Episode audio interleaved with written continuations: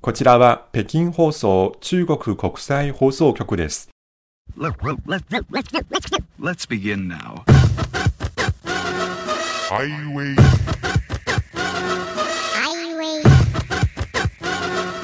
イ北京。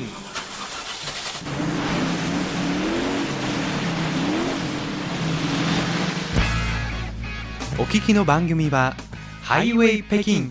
CRI 中国情報ラジオです。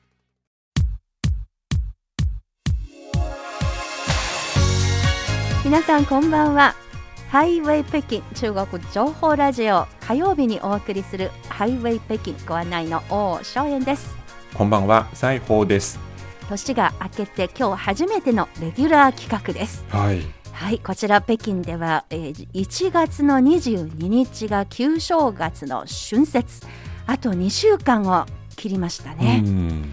今北京からですね毎日のように帰省のためにどんどん北京の街から人が少なくなっていくような季節久しぶりにそういう季節を迎えましたよねそうですね。はいこれまでにコロナでなかなか帰りたくても帰省がちょっと不便とあのそれで控えてしまうような人たちもいましたけれども今年が移動があの特に移動規制がありませんので本当に久しぶりのお正月らしいお正月になるようなそういう雰囲気ですよね。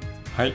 はい、えーこんな中実は中国安徽省私のふるさとえーでは老梅の花が咲いているという情報入りましたのでちょっと俳句を一句ひねってみましたほ老梅が咲いたよ写真を送る母老梅が咲いたよ写真送る母お粗末様でした ということで。はい、えー今日はですね久しぶりのこのレギュラー番組ですのでまずリスナーの皆さんからのお便りをご紹介してそしてその後がまさにこの俳句にちなんでの企画です。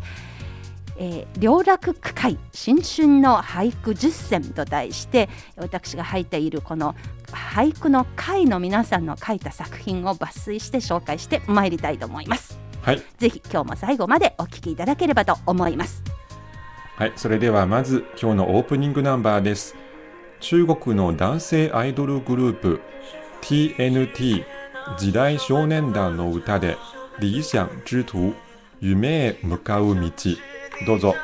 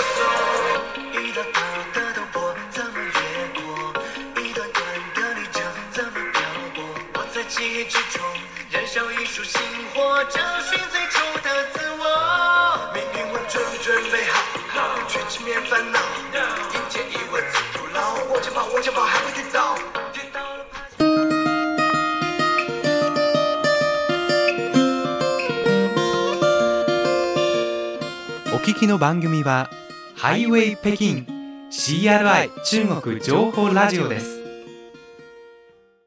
ハイウェイ北京中国情報ラジオ。火曜日のご案内は私王正円と。西宝です。えーここからまず皆さんからいただいたお便りをご紹介してまいります、えー早速いただいたのが春節にちなんでのお便りです。はい。愛知県岩倉市にお住まいの入本直政さんからいただきましたなんとですね名古屋では、えー春節祭といえばいいのかな春節祭りと書いて春節祭が開かれました。ほ1月の6日に、えーもう早速入本さんが行ってきたようです。正式に開催するのが、えーし7日8日9日ということだそうですが一足先にですね入本さんが行ってきたようですね。うんであのキーホルダーをゲットしたりそれから、えー切り紙をあの求められたりとかそういうことを報告されてきました。うんでこんなことが書かれていますね。今日から9日まで名古屋市中区栄久屋大通公園で春節祭が開催されています。3年ぶり野外での開催です。早く着きましたのでまだ人はまばらでした。思ったより暖かかったです。最初は人があんまり見えませんでしたが徐々に増えてきました。美味しそうな匂いがしてきました。今日は平日金曜日ですがすごい人になってきました。おそらくこの後はもっとすごい人になるでしょうというメールいただきましたがその後のこと私実は現場に行ってきた中国人の友達から写真が送られてきましてはい。もう中国語で言うと人の山人の海でした。本当にたくさんのもう熱気あふれるような写真たくさん拝見することができました。中国よりも一足先に春節を祝っている。そういう賑やかな雰囲気でした。本当にわ私も一緒になって興奮した気持ちになりました、入本さんのご報告ありがとうございました。ありがとうございます。さて次は南国の宮崎県からラジオネーム D.D さんからいただきました。いつもお世話になってます。西穂さんお願いします。はい、新年明けましておめでとうございます。火曜日の新年特番、お正月ムードを醸す、うさぎ年談義を楽しく拝聴しました。ありがとうございますえー私は今年は創の年にしたいと思っています。そう創作創造の意味での創です。はい現代人はネット、オンラインで世界中のおびただしい情報にアクセスでき、知、まあ知識の知を、知を得ますが、はい反面、時間を過剰に消費しがちです。うん過度に時間を費やして、知の頭でっかちになるより、常に手や体を動かして、価値を創造する生き方を実践したいと思っています。素晴らしいでは今年も火曜ハイウェイを楽しみにしています。良き2023年に、えーご自愛お祈りしています。嬉しい本当に大事なご指摘だと思いますはい。もう時間足りない、こんな情報にあふれる情報の海にですね、溺れそうになっている毎日ですので、うん知の頭でっかちよりも、やっぱりその人間、人間だからできることは何なのか、人間だから想像できる価値は何なのか、ぜひ D.D さんと一緒になって考えてまいりたいと思いますので、本年も引き続きよろしくお願いいたします。しくお願いします。次のメールはえー岐阜県美濃市にお住まいの平野誠一さんからいただきました、はい。平野さんもいつも番組を応援してくださりありがとうございます。こんなことあが書かれていました。やっぱり、えーうさぎ年談義についてのご感想です、えー西郷さんの質問、えー、清華大学劉教授、えー、分かりやすく答えていました、はい。えー日本語も流暢で驚きましたと。うん。でその中で中国でもうさぎに関する言い伝えや由来そして、えー長寿長生きですねなど、歴史書などから古くから伝わっているという印象を持ちました。ただ日本同様にうさぎに関したことわざも紹介してもよかったような気がします。で韓国では賢い存在で知恵で虎を騙す昔話があります。私はウサギは比較的おとなしいと思って小学校4年生の時に学校で飼育はしました。えしかし中には暴れるウサギがいて餌を与えた時にそのウサギに指を噛まれたことがありました。へえそんなことがあるんですね。ーはい。やっぱりうさぎあのなんていうのかな怒り出すと怖いとそういうそれを伝えるようなことわざ中国にもあるんじゃないですか？ありますね。実は、あの、平野さんのこの、えーうさぎに指を噛まれたことを聞いて、すぐ思いついたことわざがあります。中国語では、兔子急了也咬人。日本語に訳しますと、うさぎでも怒ったら人を噛む。まさにその通りですね、はい、そうですね。ちょっとお腹すかしすぎたんじゃないでしょうか。あの、うん。もうちょっと早く餌を与えてくれたら噛ま噛まれずに済んだかもしれないようなそんな気もしますがどうでしょうか。うん、そうですね。やはり、おとなしく、あの、かわいい、かわいく見えるうさぎでも怒らせたら、あの、はあ。人を噛んでくるんですね。うん。人間も同じですね。おとなしそうな人でも。やっぱり尊敬なんというのかな。怒り出すと怖いというそういう方もいますものね、そうですね。他にはどうですか？他にもありまして、例えば、えー、兔子尾巴長不了。うん。うさぎのし、うさぎの尻尾、長いものにならない。ざうん、これはつまり、えー長く続くことはないという意味ですね。ああ所詮短いんですよと。はい。いいことにも悪いことにも、えーよく使うんですけど。うん、中性的な言葉なんですね。はい。はい。それからもう一つ。え兔子不吃窝边草。うさぎは巣の周りの草を食べない。スースと言えばいいのでしょう。洞窟というか、その住処の近くの草ですよね。そうですね。これまたどういう意味でしょうか？あの、えーここに洞窟があることに他の動物が気づかないようにするためです。ああ、食べてしまうと自分の身が危なくなるので。はい。ですので、えええー自分を危険から守ってくれる草を大事にする意味ですね。すごくでやっぱり分別があると、そういう意味でもありますよね。はい。えーそして転じて隣人と仲良くすべきだという意味が込められています。なるほど。それから家の近くで悪いことをしてはならないおという意味としても使われています。おお、確かに結構よく聞く言葉でもありますね。はい。うさぎに関することわざ、ちょっとインターネットで調べますと、本当に何ページも出てくるんですよね。たくさんありますね。はい。たくさんたくさんですので、うんあの広野さんがイメージに印象に残っている言葉、もしまたチャンスがあればぜひ教えてください。はい。えあの実はこの他にも東京都にお住まいの細谷正夫さんからもですねその特番を聞いた後に子供の時の思い出山形で子供時代を過ごされた細谷さんあの昔のブログに書かブログにですね文章エッセイを書かれましてその中にですね子供の時にうさぎをちょちょっと話が違いますがご本人もちょっと残酷な話と言って、あのお料理にして食べると そういう子供時代あのの実体験が紹介されていましたけれども中国でもやっぱりうさぎ料理というのがありますよね。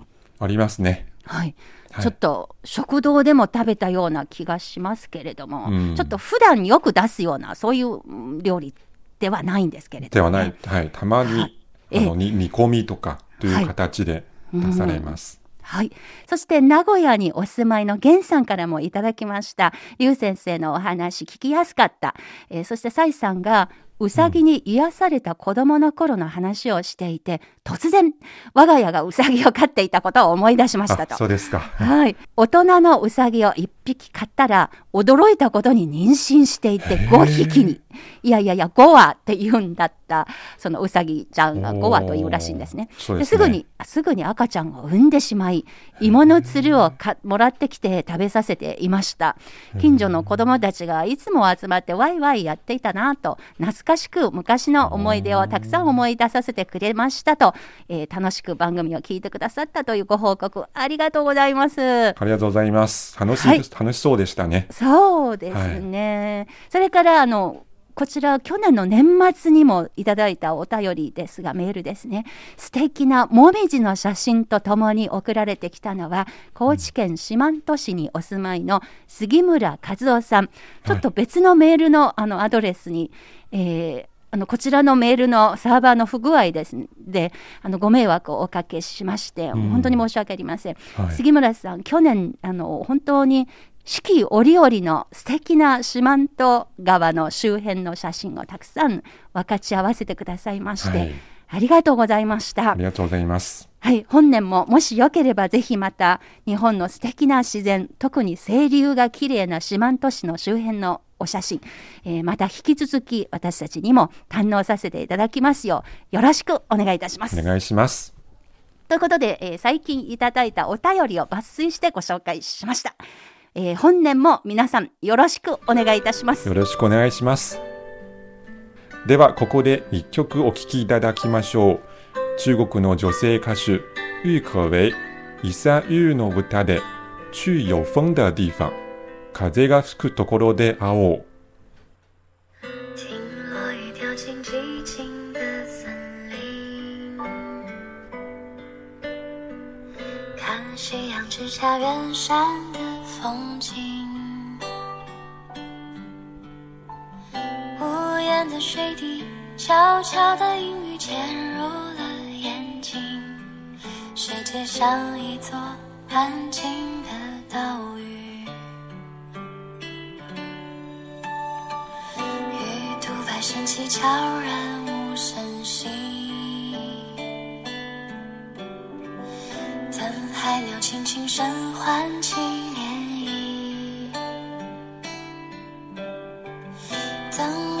阳光透过这湖面照进我心里，等有风的时候把帆扬起。云朵的倒影，月色的缺影，满天的繁星。迷失的脚步也慢慢被抚平，四季的光阴，我看见划破长夜的流星，风吹起的时候万里无云。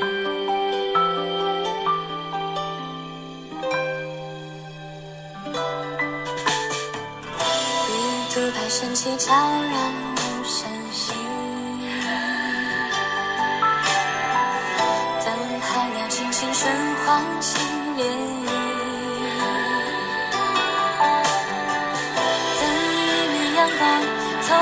这湖面照进我心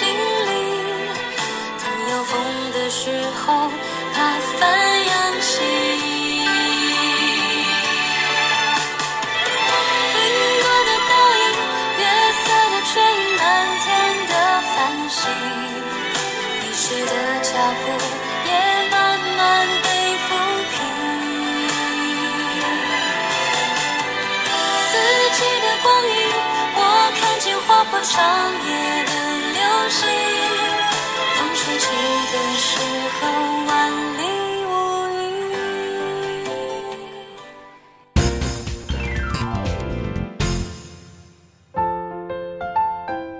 火曜ハイウェイ2023年年明け最初のレギュラー番組ここからは新春スペシャル企画題して両楽区会新春の俳句10選ですはい、先週放送された新年特別番組では、松園さんは去年から俳句の試作を始めたと話しましたね。はいどんな句を書いているのか、それについては紹介する時間がなかったんですね。そうでしたね今日こそ、ぜひ披露してください。はい頑張りますはい、さて、まず、両楽区会って、それはどんなものですか？そうですね。これがまさに私が去年3月から入会しました俳句の会の名前です。で漢字の書き方を紹介します。いささかの両という字に楽しいの楽という字を書き合わせます。えー実はこれはあの大変著名な俳人日本では現代俳句協会会長そして名誉会長でもあった今は亡き金子東太先生が名付けた名前だそうです。意味は気軽に俳句を楽しむということだそうです。日本各地あるいは世界各地に存在する数多くの区会の中では両楽区会。えこの区会は中国人日本人それも日本にいる両国の人だけでなく私のように中国にいて参加している中国人も含めてですねえ両国の人々それぞれ半々からなっていると聞いています。発足したのは2019年。呼びかけ人代表は金子東太先生が手塩にかけて育てた中国人の弟子北京出身の唐新華さん。現在メンバーは36名。週に1句トークして、まあ、つまり投稿をしてお互いに選評するというグループですね。そういえば代表の唐新華さんえー北京第二外国語大学日本語学科の卒業ですので西郷さんの先輩にあたりますよ。そうなんですね。はいえーぜひチャンスがあればお話を伺いたいと思いはいます。、そうですね、えー近くこの当さんのインタビューを企画したいと思っていますがここから本題です両楽区会新春の俳句10選ですが、えー10句を選ぶという企画でございますいつもは絶対にありえないことですが今日は私がこの番組担当の職権を利用して、えここからですね行く年そして何よりも来る年やってきた年、えーという2つのキーワードをめぐり私個人の独断と偏見に基づいて昨年の末そして今年の年明けの、えー仲間の皆さんのトークから選ばせていただいて紹介してまいりたいと思います。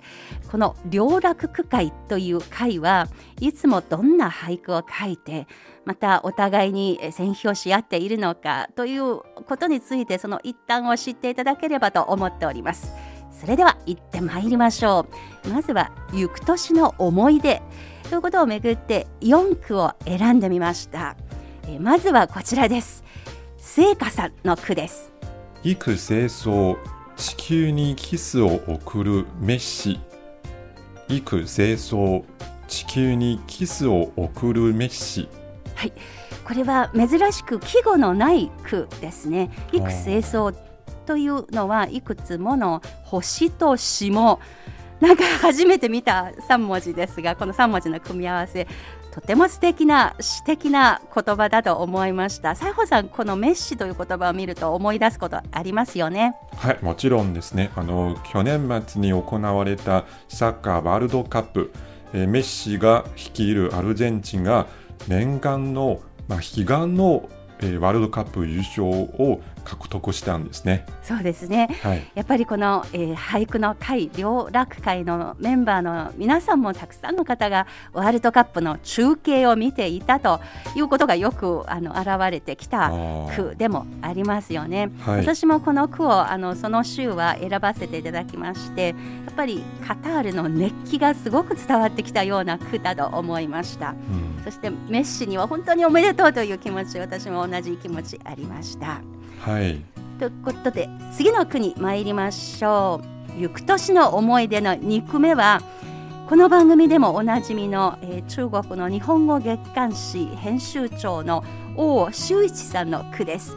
王さんご本人の声で紹介していただきましょう。飲まなくちゃ師走8日の五目がゆ飲まなくちゃ師走8日の五目がゆまあということでこれは中国人ならばすぐ何を書いているのかわかりますよね西郷さん。はい、えー私たちがいつも、えー旧暦の12月8日に食べるおかゆのことですねその五目がゆというのはそうですね。はい。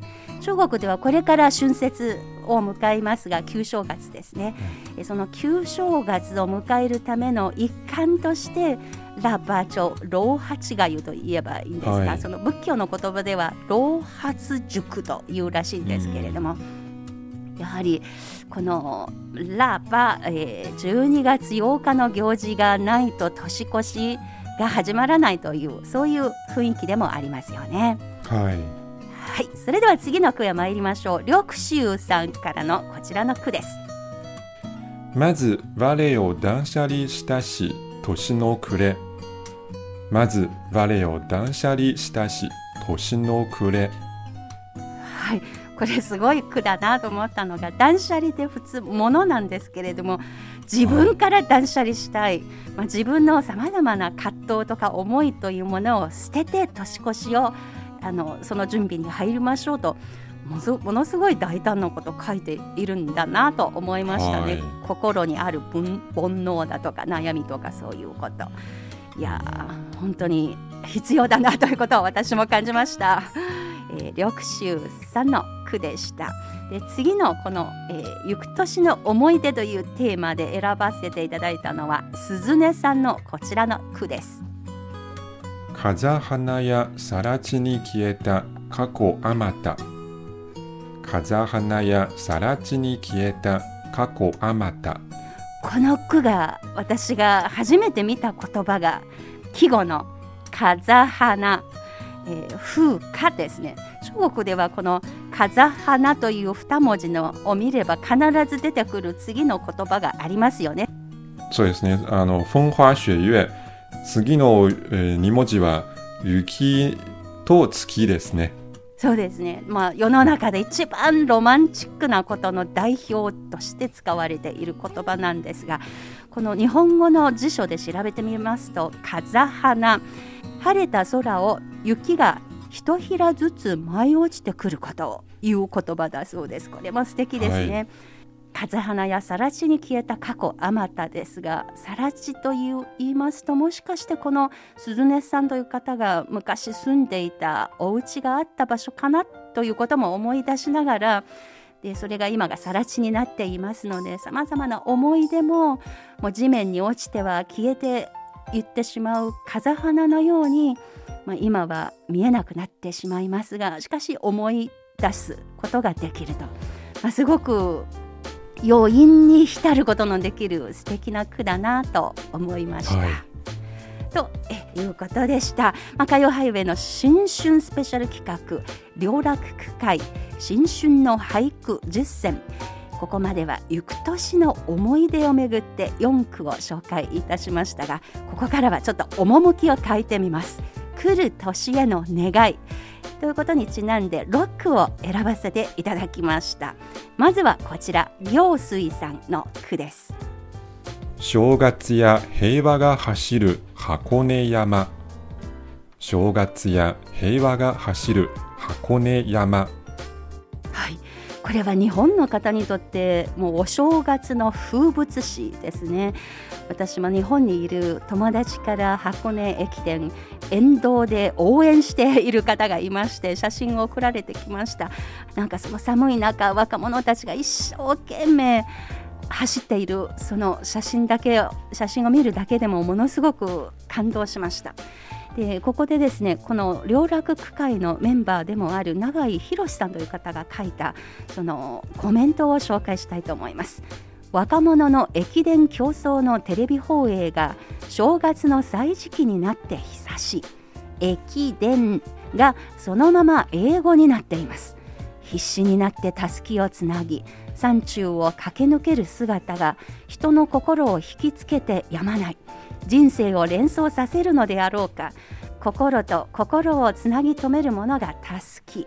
孤独をつなぐ一本のそのたすきをつなぎ合わせて日本列島を走り抜く姿はことのほか美しいと。そういう批評。ああなるほど。そういうふうにあの日本の方も心を打たれるものだということもよく分かりました、まあ、俳句一本を通して日本の歳時記または中国の歳時記がこうやってお互いに分かることができるこれがこの両楽区会のあのその個性の一つかなと思いました。で次の句に行きますが、えー先ほどこのコメントを書かれた永井博さんの句です。靴跡の大なり小なり今年なり靴跡の大なり小なり今年なり。ねえ素敵だなと思いました。はい。これは雪が降った後のことなのでしょうか？靴跡の形が残っていると。私が中学の時にあの音楽の授業で、えー雪の日にですねあのキャンパスの上を全部真っ白になっている。そしてその上をあの生徒さんたちが歩くと靴跡が残るので、えー曲がっているものもあればまっすぐなもの深いもの浅いものいろいろがあります。さて人生はどのような道を歩むのか皆さんしっかり考えてよというような意味のその歌詞が妙にその歌がですね頭の中に残っていましてこの永井博さんのこの句を読みますとあの歌のメロディーが思わず頭の中でもう一回復習しましたね。洁白的雪花飘满天，白雪覆盖着我的校園という、あの歌い出しから始めますがちょっと年代のギャップがありまして西郷さん聞いたことは？ないですね。松園さんが歌ってるの初めて聞きました。なるほど。ちょっと歌があまり上手じゃないということもあるかと思いますが それはさておいて次の句へ行ってまいりましょう。美穂さんの句です。はいお雑煮の出汁の形で親思う。お雑煮の出汁の形で親思う「かタッチ」という言葉がもう香りが立っていると漂ってくるとそういう意味ですけれども私はジーンときたのがやっぱりお正月、まあ、日本も中国もですがそのあのその祝日ごとに食べ物も違ってくる。そしてその食べ物の中に実はいろんな思い出が、まあ、子どもの時から現在に至るまでの思い出が凝縮されていると。で私が思うにはですね新年、まあ、特にその旧正中国では旧正月ですけれどもこの伝統行事というものが今自分のそばにいる人だけでなく今はそばにいないあの世に行ってしまっている人も含めてですね思い出の中にいる人たちと共に過ごす日。でそれをあの思い出させてくれる一番のきっかけそのきっか数あるきっかけの一つに大事なきっかけは食べ物だと。いうことをこの句を読みながらもう本当にあのしみじみと思いました、思わず手を合わせたくなりました。うん。美穂さんありがとうございますさて次の句がですね高文さん。高文さんは実は、えー、東進化さんつまりこの句会の代表の東さんの拝命だそうです。高文さんのこちらの句です。教員互い教習同じ初参り。教員互い教習同じ初参り。はい教員ってつまりその喋っている言葉の鉛これが違いますが同じような教習ホームシックの思いがあります。そういうさまざまな人たちが、えー日本で初参りにあの初詣に行くという風景を本当に見事に捉えている句だなと思いました。うん。さて次の句です。朝日さんからです。千の夢たくさる緑子初詣。千の夢たくさる緑子。初詣。こちらも日本のお正月の、えーまあ、風物詩というかその歳時記を描いている素敵な句だなと思いました。やっぱり親とか家族たちの愛がものすごくにじみ出ている一句だと思います。で思わずですねこの緑子赤ちゃんがあのぜひぜひ健やかに成長するよう北京から同じくですねその赤ちゃんの健やかな成長を祈りたくなりました。という素敵な句なんですがいよいよ王正円の書く 句を紹介しなくちゃ、とてもあまり上手ではないですが思いだけはすごく真心をこもっています、はい。ちょっと紹介いたします。小僧今年溢るる祈り胸の中小僧今年溢るる祈り胸の中まあ、季語が小僧今年ということで年末年始のあの季語ですけれども、はいちょっとお粗末様でした。松園さんのこの句はあの今年もいい年になるようにという願いが込められていますね。もちろんです。みんながやっぱり新しい年迎えるときにさまざまな祈り、思い、願い、これが胸にの中にあると思います。はい。えーこれ以上うまく表現できなくてこういうちょっと中途半端だなと思いながらあーなんとか17文字に収める努力もしなくちゃいけないのでいろんな思いのいろんな葛藤が 実は詰まっている句でもあるのですが。ということでしたが、はい。今年はもうちょっとちゃんとした句が作れるよう引き続き精進してまいりたいと思います。また折を見つけて皆様にも報告できればと思いますが、ここまで火曜ハイウェイの新春スペシャルえー両楽区会新春の俳句実践をお送りしてまいりました、えー皆さんいかがでしたでしょうか？えー実はこの両楽区会代表の父さんとは私は昔から面識ありますけれども、えーそれからまあ王修一さん、まあ、この番組でも何度も取材したことがあります。それ以外のあの仲間の皆さんとはまだお目にかかったことがありません。ぜひともコロナが収束した後にどこかで対面の交流ができる方を楽しみにしております。えーそして代表の東進華さんについてですが俳人であり翻訳家でもあります。1996年日本に留学していた時に金子東太に指示して俳句を学び始めましたこれまでに俳句集4冊のほか、えー随筆翻訳書などを中国や日本で多数出版してこられましたそして去年の年末聞き手と編者を務めた新刊書「語りたい淘汰伝えたい淘汰13人の証言と題したインタビュー集をえ去年の12月8日に出版されました。今も精力的に活動しておられる方です。父さんはなぜこの本を書いたのか、えーそして今後あの彼はライフワークの一つとして展開する予定のトータ論この本を持ってそのトータ論を語り始める上での第一歩として位置づけているということを伺っております。で父さんからメッセージを預かっておりますのでここからちょっとだけ父さんの声を皆さんお聞きください北京放送をお聞きの皆様、明けましておめでとうございます。